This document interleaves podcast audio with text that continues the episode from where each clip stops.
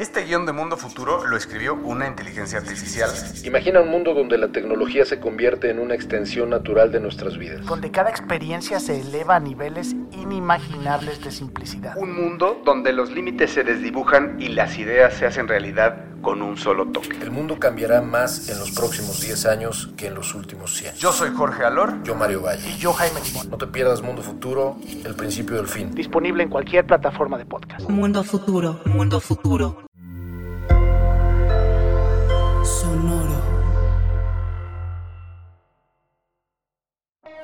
Hola a todos y bienvenidos a este nuevo formato en Navegando el Espacio Cripto.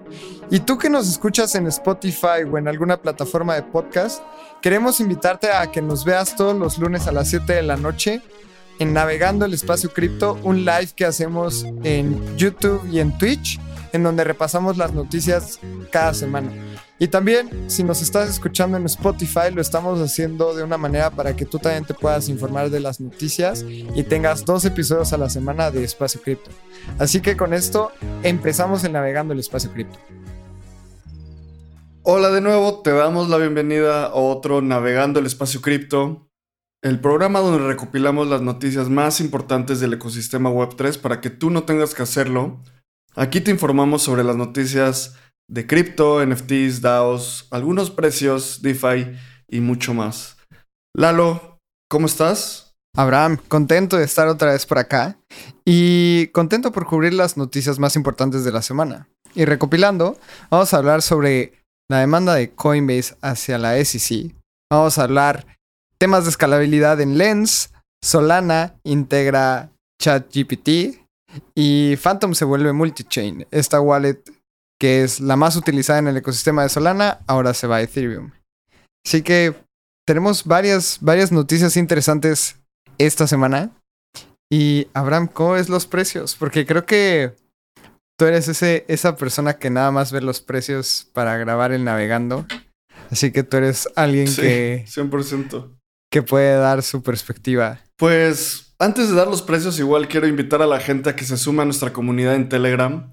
Ya somos más de 1600 personas hablando del espacio cripto todos los días, viendo qué eventos hay, cómo vamos a ir a los siguientes eventos internacionales. También ahí hablamos mucho para dar grants. Entonces, vayan, únanse en t.me diagonal espacio cripto o en Telegram, busquen espacio cripto o en nuestro Twitter, arroba espacio cripto, ahí está la liga.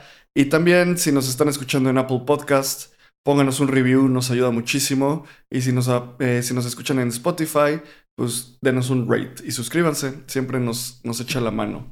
Entonces, vamos a ver en dónde están los precios en este momento. Y como dices, yo la verdad casi no veo los precios. Justo vi que una orden de compra que tenía por ahí escondida desde hace un montón se ejecutó, lo cual es bueno, lo cual, lo cual me hizo entender que había habido mucha volatilidad y creo que en las últimas dos semanas ha habido mucha volatilidad. La semana pasada yo no estuve acá, pero en este momento Bitcoin está en 29.078 dólares. Estamos grabando esto el viernes 28 de abril a las 9 y cuarto de la mañana. Y Ether, la criptomoneda de la red de Ethereum, está en 1.882 dólares. Creo que en las últimas semanas hemos visto movimientos importantes. Eh, por ejemplo, en, las últimas, en los últimos 7 días, Bitcoin ha crecido o ha incrementado su valor 2.8% y en los últimos 14 días ha bajado 4.5%. Llegó a tocar los 27 mil dólares, casi, casi los 27 mil rasando. Ahí 27 mil 200 en las últimas semanas. Y pues bueno, creo que es de nuevo este movimiento de cangrejo, como le llaman, de sube, baja, sube, baja. Yo no me canso de repetir que Bitcoin entre, no sé, 23 mil y 32 mil es el Bitcoin en el ciclo pasado que estuvo entre 5 mil y 12 mil dólares todo el tiempo. ¿Tú cómo lo ves, Lalo? Yo estoy contento porque justamente con todas las actualizaciones que ha pasado en el ecosistema de Ethereum, no hemos visto una caída significativa porque había mucha especulación de que ahora que todas las personas iban a poder sacar sus ethers en staking, iba a haber muchísima gente queriéndolos vender, dompeando el precio en el mercado. Y en estos últimos días sí hubo un- una baja, más bien también la semana pasada y tuvimos unos precios que ya estábamos en 2100 y llegó a caer hasta los 1830. Y esto podría considerarse una caída, pero no la considero significativa. Yo creo que esto es más bien eh, una buena señal de que el precio se está manteniendo arriba de los 1700, que para mí es una línea muy importante. Y también, esta semana fue una semana de muchísima volatilidad porque en el mercado tradicional de valores en Estados Unidos hubieron reportes de empresas de tecnología.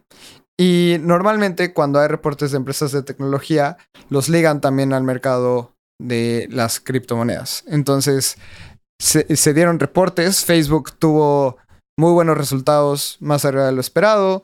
También hubo mucha volatilidad con Amazon por todas las declaraciones de que AWS va a buscar mejorar sus precios, etc. Entonces yo creo que esto también impactó al ecosistema Web3. Pero después de todas esas declaraciones, creo que no se vio tan afectado el mercado y eso es muy positivo para, para el ecosistema. Sí, también, como siempre decimos, el precio, pues es un indicador de qué tanto el mercado está evaluando esta industria. Todos los días hay nuevos desarrollos y cuando piensas a largo plazo, creo que es muy, muy valioso ver cómo, cómo esto va a impactar. Hoy tenemos noticias súper importantes de cómo van a escalar las redes centrales descentralizadas, perdón, las redes sociales descentralizadas. Y este, siempre pensar a largo plazo es una forma muy útil y también balancear tus riesgos. Nosotros nunca te vamos a incentivar a comprar o a hacer algo por el estilo. Entonces, vamos a dar, pasemos a las primeras noticias, Lalo, ¿cómo ves? Me parece excelente. Y creo que lo más importante de esta semana es la demanda de Coinbase hacia la SEC. Y Abraham, no sé si tú habías visto esto en el pasado, pero a mí lo que se me hizo muy interesante es que Coinbase sacara un video en YouTube hablándole a los reguladores de la SEC, explicando por qué era la demanda y cómo es que estaban procediendo. Es un video corto, si tienen la oportunidad, véanlo para que tengan ese contexto completo. Justamente Abraham está mostrándolo, pueden ir a coinbase.com o en YouTube. Es un video de cuatro minutos en donde está el, el head de legal de Coinbase y está Brian Armstrong, el CEO de Coinbase. Y justamente explica cómo desde el inicio, desde 2011, 2012, ellos iniciaron Coinbase en Estados Unidos y dan el contexto de que quieren que el ecosistema en Estados Unidos sea claro y que quieren seguir construyendo ahí. A mí, a mí se me hizo muy interesante como un video de cuatro minutos explicara también los motivos y qué era lo que buscaban. Y también se me hace muy cool que lo hayan hecho en YouTube así. Sí, creo que son como... Han pasado varias cosas en el mundo legal de Coinbase. Primero, ellos están demandando a la SEC para tener más claridad en su... en el marco regulatorio en general. Entonces, al, hacer esto, eh, en Estados Unidos hay... Tú puedes demandar al regulador cuando crees que no está cuando las reglas no son claras o cuando no está siendo justo. Y el tema de, demandar a un regulador es que eso senta un precedente y hace jurisprudencia en los Estados Unidos. Entonces va a definir mucho del futuro de la regulación en cripto para este país. Además, hace algunas semanas les habían dado un Wells Notice. Que un Wells Notice es básicamente el regulador diciéndoles, oye, necesito que me pases mucha información porque probablemente te demande y solo para ver si te demando o no, pero ya es casi como una predemanda. Y el video que hicieron es un video respondiendo a ese Wells Notice diciendo por qué todos sus servicios estaban bien regulados y cómo llevaban, cómo siendo una empresa pública por más de dos años, han sido constantemente, o sea, pasado por un proceso de escrutinio súper profundo y los reguladores nunca les han negado la operación o han eh, respondido sus preguntas de cómo tener una regulación más clara.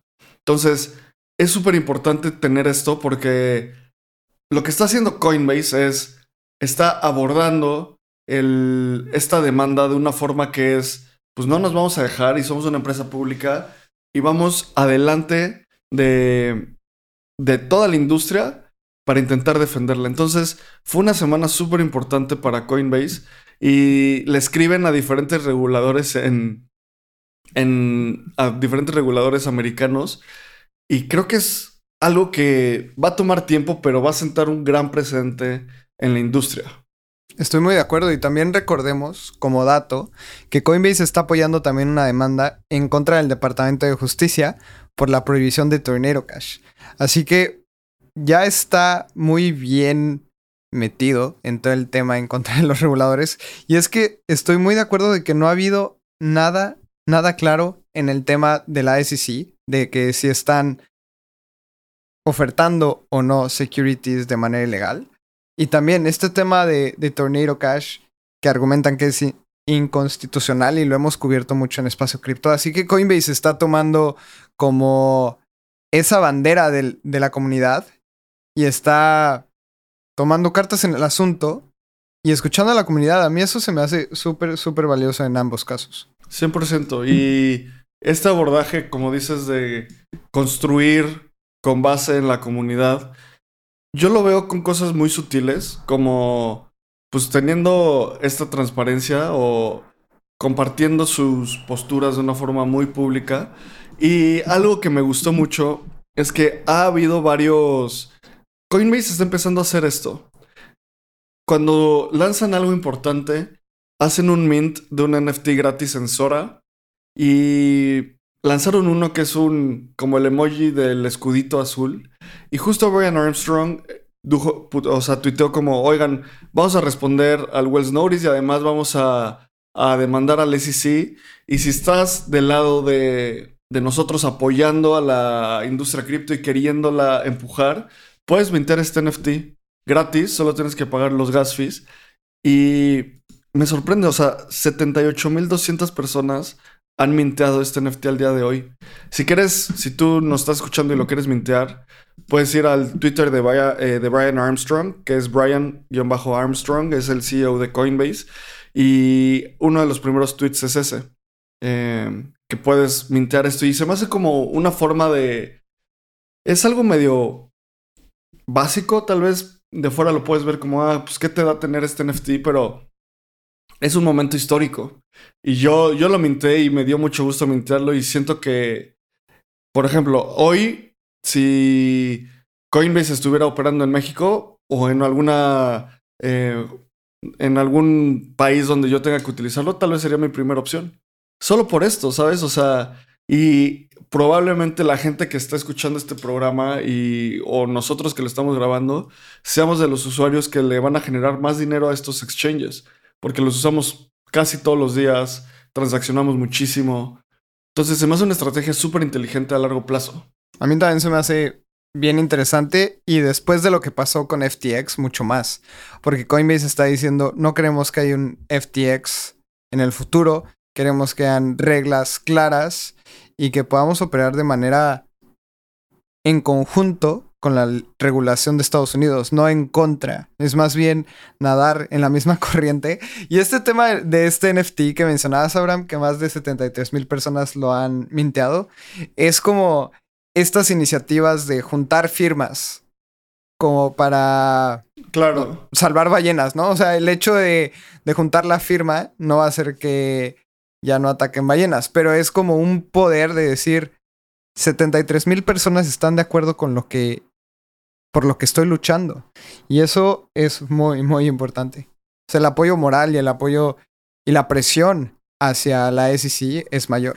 Y también creo que parte importante de esta demanda es entender por qué lo hacen, ¿sabes? Y entendiendo por qué lo hacen, ya hemos hablado un poco, pero ahondando más en este, en este tema, es que ya lleva varios tiempo Coinbase intentando tener una clara, una regulación clara. Y ha habido varias, varios procesos entre la SEC y Coinbase. Y lo que ellos dicen es que, los, a lo que Coinbase dice es que al parecer los reguladores ya están diciendo públicamente cómo se debe de regular. O sea, cosas como que hemos dicho de Gary Gensler diciendo, la regulación cripto está muy clara ahí, es una regulación de securities. Y es como, pues eso no es nada claro, o sea, esto es otro asset class y al demandarlo lo que están intentando hacer es en un ente completamente público y completamente claro definir las reglas. No que se anden yendo por entre las sombras los reguladores intentando definir reglas poco claras. Y siempre rescato algo que dijo Brian Armstrong hace algunos, ya tal vez años, diciendo que cuando ellos demanden a un regulador, es porque creen que tienen más del 70% de probabilidades de ganar. Entonces está, va a ser un proceso largo y definitivamente va a sentar un gran precedente en la industria. Y parece que cada semana damos una noticia de Coinbase o lanzan algo o hacen algo en pro de la comunidad.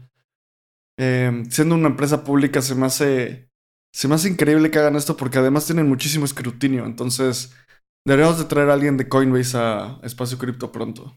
Ojalá, ojalá esté de acuerdo. Y con eso de que Coinbase ya abrió en Brasil, no me no me costaría pensar de que Coinbase está buscando en otros países de la TAM expandirse. Así que ojalá pronto tengamos más personas de Coinbase hablando español.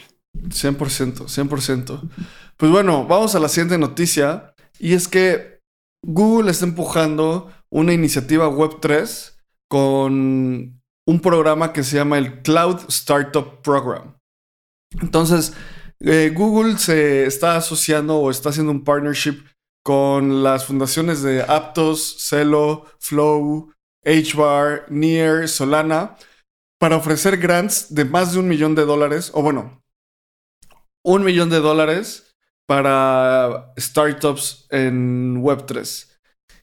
Creo que este es un move súper, súper, súper importante. Y más que importante, o sea, un millón de dólares es nada para estas empresas, es literalmente cambio que se encontraron en su debajo del sillón, pero que empiecen a hacer estas iniciativas creo que es muy importante para continuar creciendo el ecosistema y también un signaling de que pues Google está aquí para continuar creciendo en Web3. Estoy de acuerdo y además el hecho de que sumen a Alchemy, Alchemy es una, es una empresa que ayuda a... es una plataforma de Web3 y provee distintos productos para el tema de infraestructura. Entonces, justamente es una iniciativa en donde están apoyando desde el tema de infraestructura con cloud, con Alchemy y sumando ingeniería. O sea, algo que me gustó es que son distintas blockchains y distintos proyectos sumándose hacia un mismo objetivo. Estamos hablando de Aptos, de Celo, de Solana, pero también Polygon Ventures Fund eh, va a abrir una puerta de financiamiento de hasta 3 millones de dólares a startups que estén en este proceso. Así que se me hace muy interesante cómo ahora estos blockchains se pelean las startups y las dApps, que va a ser como, oye, ¿por qué no lo despliegas en Solana tu desarrollo? No, mejor vente a Polygon. Y todo apoyado por Google Cloud. Se me hace interesante, es, es un buen juego. 100% y alguien fuera del ecosistema diría, ¿y Ethereum? ¿Por qué no está Ethereum aquí? ¿Y tú qué, tú qué dirías a eso, Lalo? Ethereum es lo suficientemente descentralizado como para no tomar una decisión de estas. O sea, yo creo que las fundaciones están para desarrollar el ecosistema, pero la fundación de Ethereum está enfocada en otros objetivos y estas fundaciones como Aptos, Celo, Flow, eh, Near, Solana necesitan muchísimo desarrollo dentro de sus blockchains. Si no se van a convertir en unas blockchains fantasmas, justamente quieren incentivar el desarrollo dentro de sus propias blockchains, cosa que yo creo que Ethereum no necesita estar dando grants para esto. ¿Tú qué piensas? Sí, justo, o sea, es una cuestión de qué necesitan construir. Hoy si tú vas a desarrollar un, una tu primera opción es Ethereum, yo creo, y o sea, para irte a aptos, pues necesitas tal vez un incentivo económico. Entonces, es muy importante tener esto, esto como bien identificado porque no sabemos cómo evolucionarán estos, ah, o sea, estos competidores de capa 1, Aptos, Flow, HBAR, que es Hedera Hashgraph, Near, Solana. pero ellos necesitan como incentivar el desarrollo en su, en su plataforma. Y también se, se, se, se, me haría un poco raro que Ethereum hiciera algo así, porque justo lo, el approach del Ethereum Foundation es dejar a la gente desarrollar, o sea, como que ellos no hacen alianzas con otras empresas porque no son una empresa, ¿sabes? Entonces, creo que es un punto muy interesante y también lo que dices, esta noticia va adjunta a otra noticia que dice que eh, Google Cloud se va a asociar con Polygon Ventures para crecer el ecosistema. Y la forma que van a hacer esto es que vas a poder aplicar hasta lo como ya habías dicho del Polygon Ventures Fund. Va a haber un financiamiento hasta 3 millones de dólares y hay dos niveles en los que los startups pueden aplicar. En nivel semilla o sería los proyectos semilla no deben de haber recibido financiamiento anterior y deben haberse fundado hace menos de 5 años y los proyectos en serie A deben de tener menos de 10 años de antigüedad y haber tenido solo financiamiento en una, fase semilla. Eh, en una fase semilla. Eh, además, estos, estos startups tendrán créditos de hasta 100 mil dólares en Google Cloud. Entonces es otra, otra otro partnership muy importante y que creo que pues incrementa el desarrollo de, de la industria de una forma muy clara que es fundando más empresas y financiando más empresas. A mí esto me gusta un montón y quiero hacer una analogía porque para la gente que no entiende por qué Polygon está haciendo esto, imagínense como si eh, Google Play y la App Store de, de Apple y, de Google estuvieran fondeando empresas para que desarrollen para sus Play Stores. Y si utilizas la Play Store más, entonces todos van a ganar. Y esto no pasa. Yo nunca he visto que Google le dé dinero a un grupo de desarrolladores para que haga una aplicación y se publique en la Play Store. Y aquí la gente se está peleando los desarrollos. Uno, porque justamente necesitan el volumen dentro de sus blockchains. Y dos, la blockchain más utilizada va a ser la que gane en este juego de blockchains. Si no tienes desarrollos dentro de tu, o no tienes juegos dentro de tu Play Store, o no tienes aplicaciones dentro de tu Play Store, tu Play Store no se va a utilizar y va a terminar ser una Play Store muerta. Y por eso hay tanto incentivo para llevarse proyectos interesantes a estas blockchains. Y este momento hay que aprovecharlo porque no creo que vaya a durar 5, 6, 7 años, porque las blockchains van a tener volumen suficiente como para no interesarse, en, no interesarse en esto. Y creo que es el momento adecuado para tú que nos escuchas, que eres developer, aproveches estas oportunidades porque se van a ir. Y que tengas incentivos de un millón de dólares, que te den créditos de 10 mil dólares en Alchemy, 100 mil dólares en Google Cloud, que Polygon Ventures puede invertir 3 millones en ti, esto va a pasar. 100%. Y esto solo se va a crear por gente que funde nuevos proyectos y en Latinoamérica hay demasiada necesidad. Hay que incentivar eso. Y hay muchas herramientas allá afuera. No va a ser una competencia fácil, obviamente, porque todo mundo va a estar, estamos compitiendo en un mercado global. Y lo importante es volver a ver estas oportunidades de una forma que puedas abordarlas. Entonces, Google Cloud se asocia con todas estas fundaciones y además con Polygon Ventures para hacer deployments de capital. Así que, pues muy like este tweet del eh, chairman y presidente de, Polygon. Y pues bueno, vamos a la siguiente noticia, que es que Lens Protocol hace el rollout de Bonsai, que ahora tuvo otro nombre, y que es una, un mecanismo de escalabilidad para la red social descentralizada. ¿Qué es esto, Lalo? ¿Qué es Bonsai? ¿Cuál es el nuevo nombre? ¿Qué fue esto? Momoka. Momoka es eh, la solución de escalabilidad para, para Lens. Y es que Ave Companies, que es la firma responsable justamente del desarrollo de Lens, anunció que, uno, cambiaron el nombre y que Momoka ahora es diseñada específicamente para facilitar la escalabilidad de aplicaciones en sus redes sociales. Esto es súper importante porque si tú quieres hacer un post dentro de Lens, todavía te puede costar algunos Matic. O sea, todavía puedes pagar un gas significativo.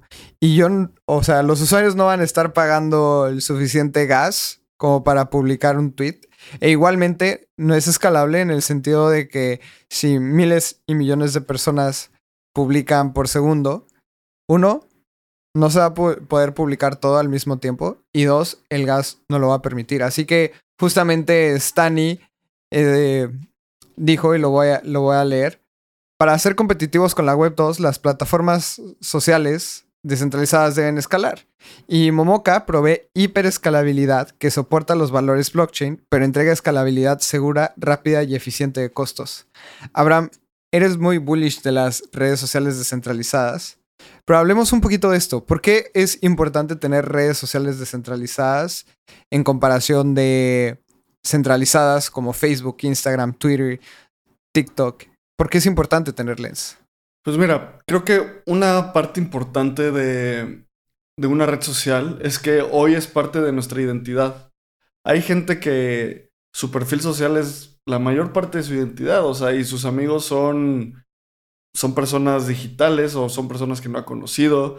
¿Y qué pasa si de repente, imagínate que, no sé, las redes sociales siguen las regulaciones occidentales y de repente Occidente se pelea con Brasil porque Brasil va a empezar a definir su deuda externa en yuanes en lugar de dólares. Y dicen, todos los brasileños son... No, Brasil es un país de riesgo, como lo es Rusia, como lo es Irán, como lo es Corea del Norte. Entonces, cualquier persona que tenga un perfil social no puede, tiene, están baneados. Pues en ese momento mucha gente va a perder, va a perder mucha interactividad, para empezar, o sea, mucha, muchas interacciones sociales. Y dos, pues puede que tu perfil de Instagram sea algo muy importante para ti, que tú llevas cosechando desde hace mucho tiempo. Imaginemos todos los artistas de NFTs que conocemos, Bure, Mono, toda esta gente de la comunidad Espacio Cripto que suben ahí su arte y de repente se las bajan y dicen como no puedes estar aquí.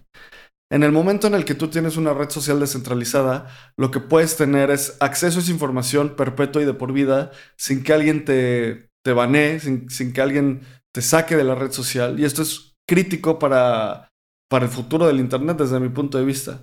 Y como dijo Stani, eh, que es el CEO y fundador de Aave y Lens Protocol, eh, necesita escalar porque hoy en día usar Facebook, Instagram, TikTok es muy bueno. Genuinamente la experiencia del usuario es muy, muy bueno. Y eso es un maquillaje a, muchas externalidades como estas, donde tú no eres, no, no tienes la posesión de tu información.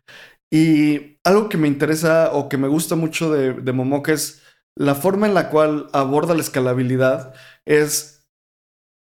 En el blockchain hay diferentes capas, como siempre hablamos. Hay una, una capa de consenso, una, una capa de ejecución y una capa de disponibilidad de información, que es como, imagínate, un disco duro. Entonces, la forma en la que están abordando la escalabilidad es optimizando los costos de almacenamiento en la, en la capa de almacenamiento de información, haciendo algunas transacciones off-chain.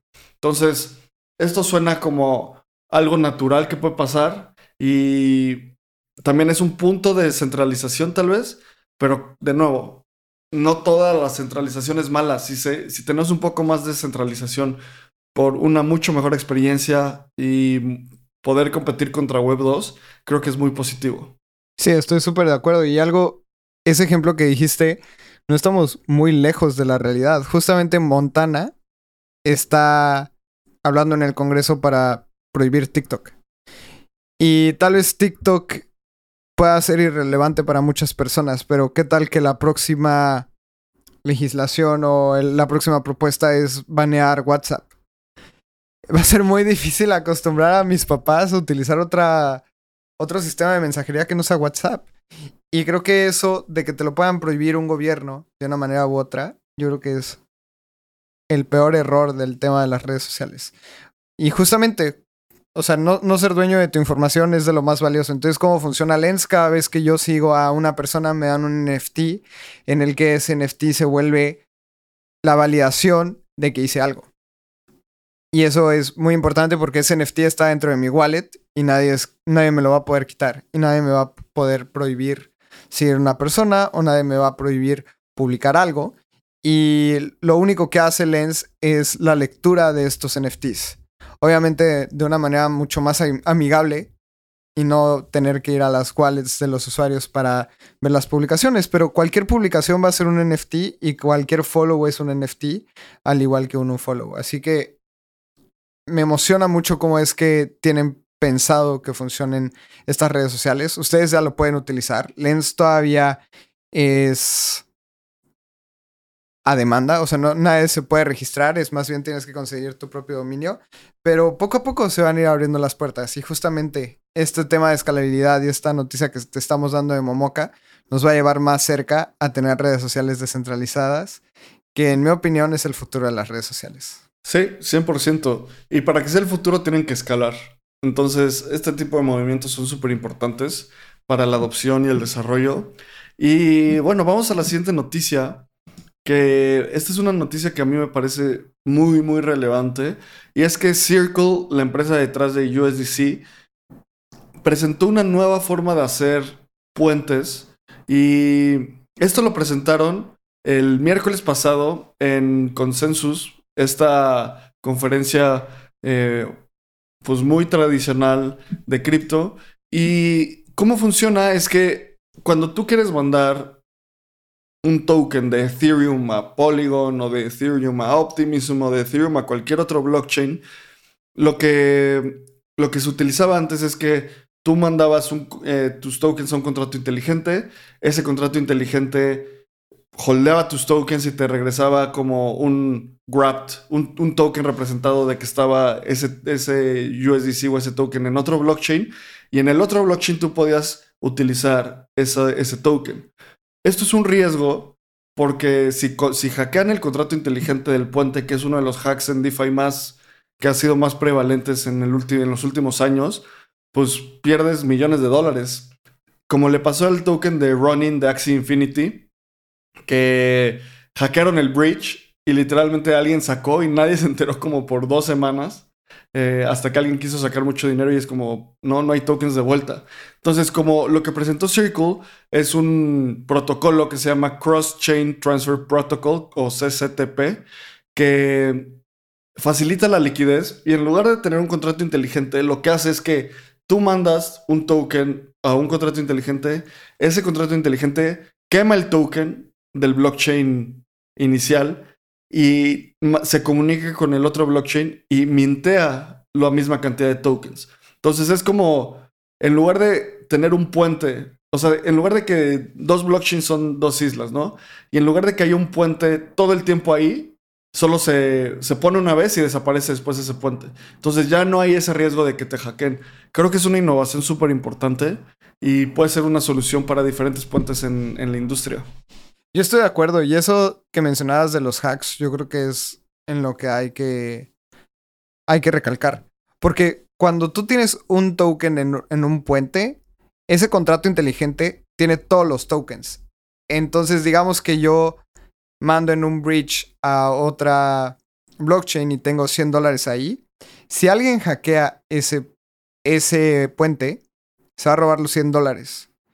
Y después, cuando yo quiera regresar mi dinero a la blockchain original, no va a haber con qué reclamar ese token. Entonces, todo el token wrapped, y eso lo hemos visto muchísimo. Si ustedes están en Polygon y tienen Ethereum, no es que tengan Ether, tienen Ether wrapped, que después es representado en la blockchain como ese token, pero cuando lo regresas a la blockchain principal de Ethereum, interactúas con el contrato inteligente que te desbloquea el Ether real. Y la diferencia es que aquí realmente tienes el activo, no es que sea una representación dentro de un puente. Y eso es lo importante. Y yo creo que esos wrapped tokens van a desaparecer muy pronto porque siento que es un riesgo gigantesco para las blockchains que no se había resuelto. Y creo que en tres años vamos a hablar de los wrapped tokens, así como hablamos de cosas que ya no se utilizan nunca en la blockchain. Y ojalá pase esto. Sí, yo no estoy tan seguro de que desaparezcan tan rápido porque USDC lo puede hacer y Circle lo puede hacer porque ellos tienen los. son una empresa centralizada que tiene control sobre los contratos inteligentes de minteo. Y eso es algo bueno porque en este, para este caso de uso pueden hacer esto y eliminar muchos hacks. Pero si si lo intentas hacer con Ethereum, pues acercarte a la política económica de Ethereum en la cual haya diferentes minteos en diferentes blockchains es un problema mucho más complejo porque está muy descentralizado eso. Entonces, en Uniswap es lo mismo, o sea, tendrías que tener la capacidad de generar nuevos tokens en, en el supply total. Entonces es un problema un poco más complejo cuando es un, un proyecto descentralizado. No sé cómo se vaya a resolver, o sea, tendríamos que echarle un poco más de coco para resolverlo. Pero definitivamente esta solución es algo mucho más, mucho más seguro. Y de nuevo, es otro, otro, otro factor en el cual tener un proceso centralizado puede ayudar a una mejor experiencia y que no se roben sus USDCs a lo largo de los diferentes blockchains. Sí, creo que tenemos que indagar un poco más. Yo creo por el hecho de, de, de estar en una MEV ya lo tienes casi resuelto. Y justamente como el bridge en Polygon, que no es 100% MEV, puedas hacerlo. Pero sí, creo que hay que discutirlo. Creo que la comunidad nos puede ayudar en esto. Y si nos estás escuchando y tú tienes la respuesta, regálanos un mensajito en Telegram y hablemos sobre esto porque creo que vale muchísimo la pena rebotarlo. 100%. Pues bueno, vamos a la siguiente noticia. Y es que Solana integró ChatGPT para hacer análisis en tiempo real del blockchain. Y te acuerdas como una de mis predicciones al inicio de año es que hay mucho hype en AI, hay mucho hype en cripto. Y eh, empezaron a salir tokens de AI en, en cripto. Y yo dije, como eso es puro hype. O sea, un, una inteligencia artificial no se va a conectar, o sea, no va a ser nativamente parte de un blockchain. Lo que sí va a pasar son cosas como esta, que utilizas inteligencia artificial para analizar diferentes cosas eh, en el, con los blockchains. O sea, no va a haber un blockchain nativo con AI, pero sí va a haber AI encima de un blockchain analizando diferentes cosas. Y esta integración de ChatGPT en Solana creo que es una prueba de esa tesis. Y creo que es bastante claro y obvio que esto ayuda muchísimo porque ahora es mucho más fácil explorar el blockchain de Solana. Creo que no se va a tardar Etherscan en implementar algo así. O Dune Analytics ya está implementando algo similar, donde en lugar de tener que hacer SQL, le haces un query a ChatGPT y ChatGPT te construye el, el gráfico de Dune Analytics. Entonces creo que estas integraciones son demasiado emocionantes porque es una convergencia de, dos tecnologías muy, muy potentes. ¿Tú cómo ves esto, Lalo? A mí me gusta. Y hablemos justamente de, de la noticia. El hecho es que Solana Labs está desarrollando el plugin para interactuar con ChatGPT. Y los usuarios van a poder realizar acciones como revisar balances de carteras, transferir tokens y comprar NFTs. Estoy muy de acuerdo en lo que mencionabas, Abraham. Yo creo que es muy emocionante ver esto y poderle decir a, ChatGPT que te compre un NFT o que te dé las características del NFT que tú quieras. Quiero un NFT con un sombrero, un con piel roja, etcétera, etcétera. Me gusta y es que además Solana Labs está dando grants para seguir desarrollando inteligencia artificial dentro de su, ecosistema. Y esto también se me hace una gran jugada porque anunció un millón de dólares en grants que van a ser entre 5 mil y 25 mil dólares. Así que si tú tienes idea de algo que se pueda hacer en la blockchain de Solana, integrando inteligencia artificial, vale muchísimo la pena explorarlo. Y, y Abraham, yo creo que es, eh, quiero hacer un comentario hacia Solana, porque después de lo de FTX, yo pensé que todo el ecosistema de Solana ya no iba a ser relevante y creo que siguen entregando cosas. Hay varias cosas en las que sigo sin estar de acuerdo, como que Solana lance un celular.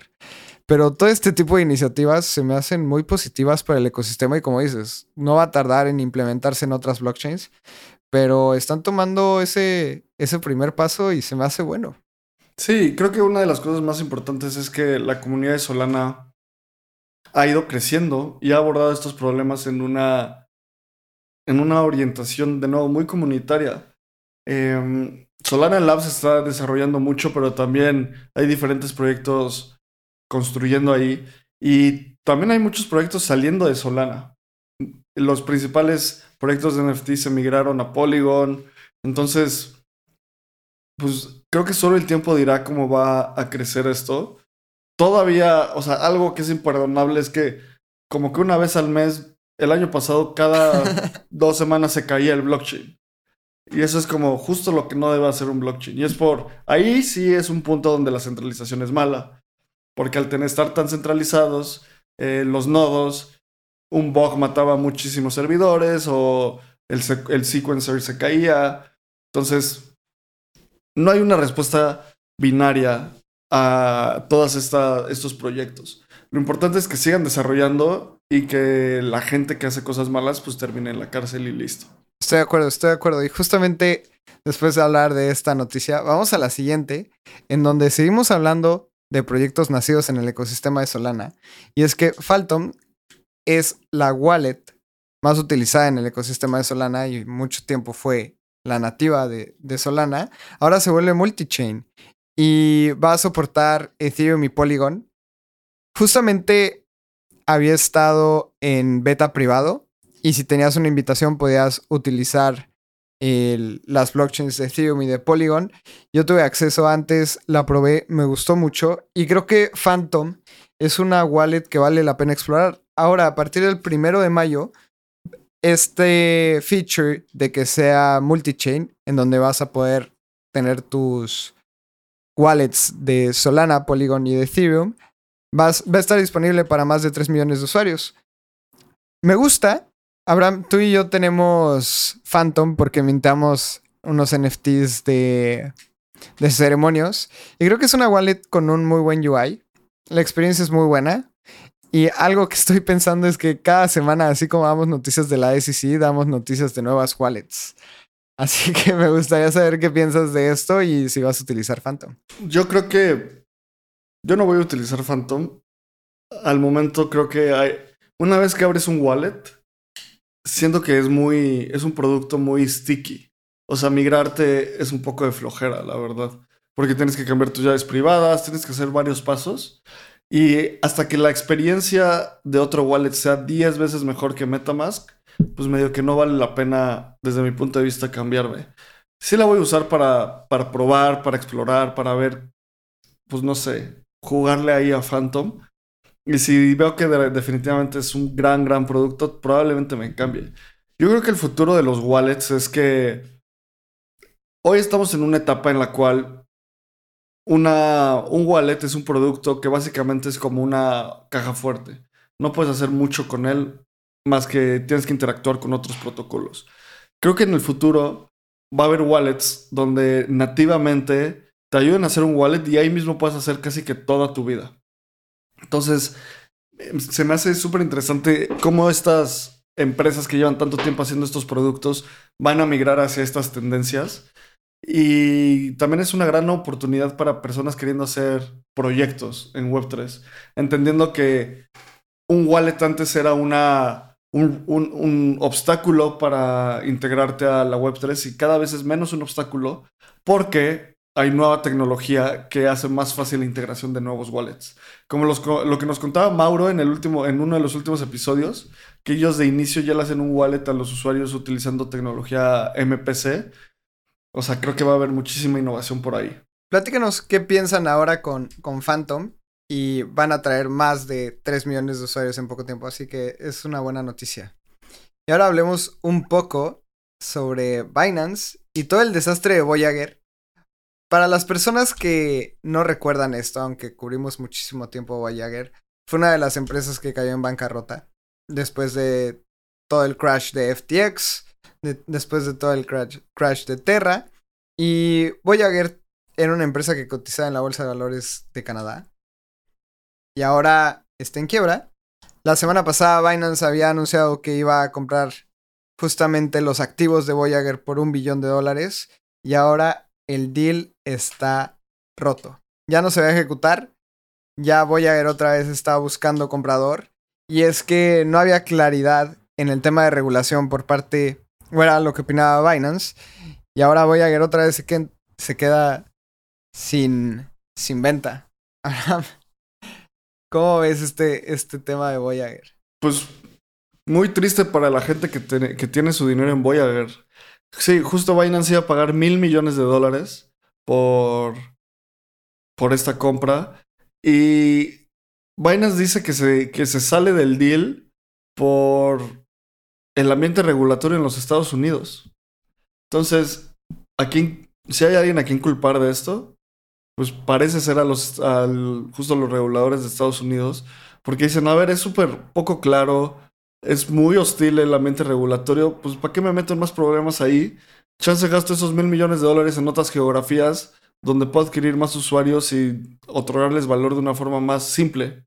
Em, entonces ya se había, ya se había pactado esta adquisición desde diciembre y en marzo el Departamento de Justicia trató de bloquear el trato em, y terminó una corte dándole luz verde de nuevo y Binance dijo ya listo, ¿para qué tanto problema? Mejor yo hago mis cosas en otro país. Y pues Voyager dijo que la decepción es, la decisión es decepcionante. Y pues sí, muy triste para la gente que tiene su dinero en Voyager. Muy triste. Creo que no hay más. Vamos a seguir cubriendo esta noticia de Voyager. Si nos escuchas y tienes assets en Voyager, cuéntanos, ¿qué onda? Creo que tampoco era la gran plataforma de lending o de assets. Pero bueno, fue de una de las empresas que cayeron después de todo el crash de FTX, Terra y Wars Capital y el terrible bear market del que pasamos. 100%. Y vamos a otra noticia, que esta es una noticia, creo que es el inicio de este tipo de noticias, o no el inicio, ya habíamos hablado de cómo hay diferentes empresas en Web3 que levantaron a rondas de evaluación gigantes y hoy esas rondas están a un descuento. Y el headline es que OpenSea está en grandes problemas. Y Tiger Global, que es uno de los fondos de inversión más importantes del mundo, redujo la evaluación de OpenSea en 76%. Eso es, o sea, solo de leerlo me duele. Si trabajas en OpenSea o eres parte de OpenSea, como que eso te pega directamente porque pues hay muchos stock options cuando trabajas en una empresa de tecnología. Y OpenSea, bueno, Tiger Global bajó la evaluación de OpenSea de 13 mil millones de dólares a 3 mil millones de dólares. Y esto es solo un impacto por el ecosistema que está pasando en, bueno, más bien toda la mente que está pasando en el ecosistema de NFTs. OpenSea llegó a ser un monopolio durante el bull market de los NFTs y hoy ya hay muchísima competencia y les están impactando en su volumen, en su, en su modelo de fees, en muchas cosas. Entonces este fue el impacto. ¿Cómo ves esta noticia, Lalo? No se me hace una novedad o no es como que sorprenda porque justamente estoy viendo los precios de Coinbase, por ejemplo, que es con lo que se puede comparar y es público. Y en el día que salió a cotizar en bolsa, la acción de Coinbase estaba en 380 dólares. Y al día de hoy está 86% abajo de eso. Está cotizando en 52 dólares. Y para estas valuaciones justamente lo que se hace es comparar. Bueno, cómo están las empresas en los mismos rubros. Y bueno, también se toma el tema de revenue y cuánto están generando en ingresos, usuarios, etc. Pero si comparas contra otras empresas justamente del mercado, Coinbase también la ha tenido dura. 86% abajo desde su IPO. Y yo creo que las valuaciones en el ecosistema fintech y en el ecosistema Web3 están muy, muy parecidas. No se me haría descabellado que fintechs en el ecosistema de la TAM también tengan este tipo de, de caídas en valuación, así como las criptos en general y el volumen ha caído. Entonces se me hace algo lógico, pero duro que justamente Tiger se esté saliendo de OpenSea y ya, ya haya reducido su exposure. Porque tal vez con ese dinero vaya a invertir en otras industrias o vayan a hacer otras inversiones. No sé, creo que es, es un golpe para OpenSea muy duro. Y ahora con esta batalla que están teniendo contra Blur y se ha visto afectado, yo creo que podría ser un golpe, un golpe muy duro para OpenSea. Sí, y, lo que lo que impacta esta evaluación es que Tiger Global tenía marcada su inversión de 126 millones de dólares, 126.8 millones de dólares, y hoy la marcan como 30.2 millones. Esto quiere decir que no sacaron dinero de la empresa. Lo que quiere decir es que, imagínate, tú tienes una inversión en una empresa y dices, no, pues yo les metí 120 millones de dólares a una evaluación de X. Como ya su evaluación es menor, ahora mi, mi, mi participación en esta empresa, mi equity, solo vale 30.2 millones de dólares. Eso baja un 76%. Es muy importante reiterar esto. Tiger no se sale de OpenSea, sino que su posición vale menos hoy. Y al comunicar eso, pues baja toda la evaluación de OpenSea y es un golpe durísimo. Y, o sea, ¿de dónde viene esto? Que OpenSea llegó a procesar mil millones de dólares después de su, un poco después de su ronda de financiamiento. O sea, había ventas de mil millones de dólares. Hoy hay ventas de 91 millones de dólares. O sea, eso es 91% menos en volumen. Y también ha habido muchísima competencia con Blur. Eh, Blur Super Open sí la semana pasada, donde Blur tuvo más de 174 millones de dólares y OpenSea solo 44 millones de dólares en trading. Entonces, eh, además OpenSea Pro, que está diseñado para ser el rival de Blur, ha tenido una muy baja respuesta por el mercado. Entonces, pues no le están pasando nada bien en OpenSea. Y es un indicador de que hay mucha competencia en la industria y hay mucha competencia en el mercado. Y esto solo es una oportunidad, abre las puertas para otros marketplaces de NFTs y otras soluciones de NFTs. Entonces, es malo para OpenSea, pero al mismo tiempo es emocionante porque pueden salir nuevos competidores. Estoy de acuerdo. Y el tema de la experiencia de OpenSea es que tampoco nunca arraigaron una comunidad alrededor de OpenSea, así como lo están haciendo muy bien la gente de Blurry. Blurry tiene una comunidad muy, muy, muy fuerte y OpenSea realmente no. OpenSea yo la utilizo porque es lo que hay, pero nunca me he sentido identificado y tal vez nunca tuitearía de lo increíble que es OpenSea, así como la gente tuitea de Blurry. Justamente estoy preparando un newsletter en donde le tiro mucho a Blur hace unos meses era muy fan y ahora creo que están haciendo unas cosas de una manera muy negativa. Por ejemplo, tienen un board en donde si tú haces compra y venta de NFTs, entonces te dan unos puntos y esos puntos después va a venir un airdrop y te van a dar tokens. Y esto está incentivando de que los usuarios compren y vendan NFTs y tal vez puedan asumir pérdidas porque las van a compensar con el airdrop. Así que este ecosistema de, NFTs y de marketplaces es un ecosistema muy, muy nuevo en donde se está explorando un montón y creo que no hay una respuesta y no hay un libro en donde diga cómo crear el marketplace de NFTs perfecto.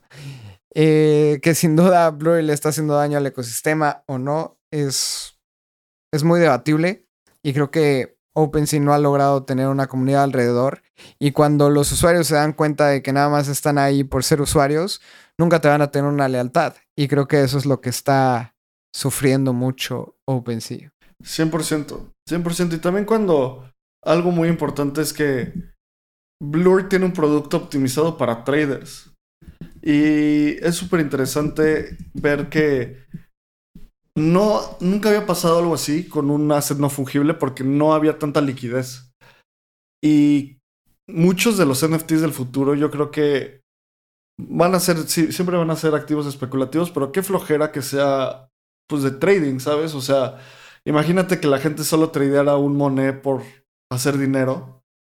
Entonces, si hay una oportunidad, el mercado la va a tomar, pero Blur siento que tiene este nicho que es como empiezan los NFTs, pero a largo plazo no sé qué tanto vaya a ser efectiva esa estrategia. Y bueno, y bueno, con esta última noticia cerramos el Navegando el Espacio Cripto. Y si te gusta este tipo de contenido, recuerda que en nuestro newsletter publicamos tres veces a la semana noticias. Después Abraham y yo escribimos un newsletter libre y luego la comunidad también escribe sobre NFTs, DAOs y todo el ecosistema Web3 en donde puedes tener toda la información recopilada en tu correo electrónico. Así que únete y muchísimas gracias por escuchar este navegando. Abraham lo pueden encontrar en Twitter como AbrahamCR, a mí me pueden encontrar como Lalo Cripto. También sigan Espacio Cripto en redes sociales, estamos en Instagram como espaciocrypto.eth y en Twitter como Espacio Cripto. Así que nos escuchamos el próximo navegando Y recuerden que también los jueves sale nuevo episodio. En el próximo episodio tenemos una entrevista con Mono. Mono es un colaborador de la comunidad de Espacio Cripto y ha escrito por más de un año en el newsletter de Espacio Cripto sobre NFTs. Es uno de los colaboradores más antiguos que tenemos y quería hacer este reconocimiento en, este navegando por todo el apoyo que nos ha dado Mono en el newsletter. Abraham, un año en el newsletter. Sí, muchas gracias, Mono. Y escuchen ese episodio y nos vemos en el siguiente episodio de Navegando. Muchas gracias por escucharnos. Como siempre, cuestionen todo lo que decimos y hagan su propia investigación. Nos vemos. Sonoro. With Lucky Land slots, you can get lucky just about anywhere. Dearly beloved, we are gathered here today to. Has anyone seen the bride and groom? Sorry, sorry, we're here. We were getting lucky in the limo and we lost track of time. No, Lucky Land Casino, with cash prizes that add up quicker than a guest registry. In that case, I pronounce you lucky. Play for free at LuckyLandSlots.com. Daily bonuses are waiting. No purchase necessary. Void where prohibited by law. 18 plus. Terms and conditions apply. See website for details. Waiting on a tax return? Hopefully, it ends up in your hands. Fraudulent tax returns due to identity theft increased by 30% in 2023. If you're in a bind this tax season, LifeLock can help. Our U.S.-based restoration specialists are experts dedicated to helping solve your identity theft issues. And all LifeLock plans are backed by the Million Dollar Protection Package. So we'll reimburse you up to the limits of your plan if you lose money due to identity theft. Help protect your information this tax season with LifeLock. Save up to 25% your first year at LifeLock.com slash aware.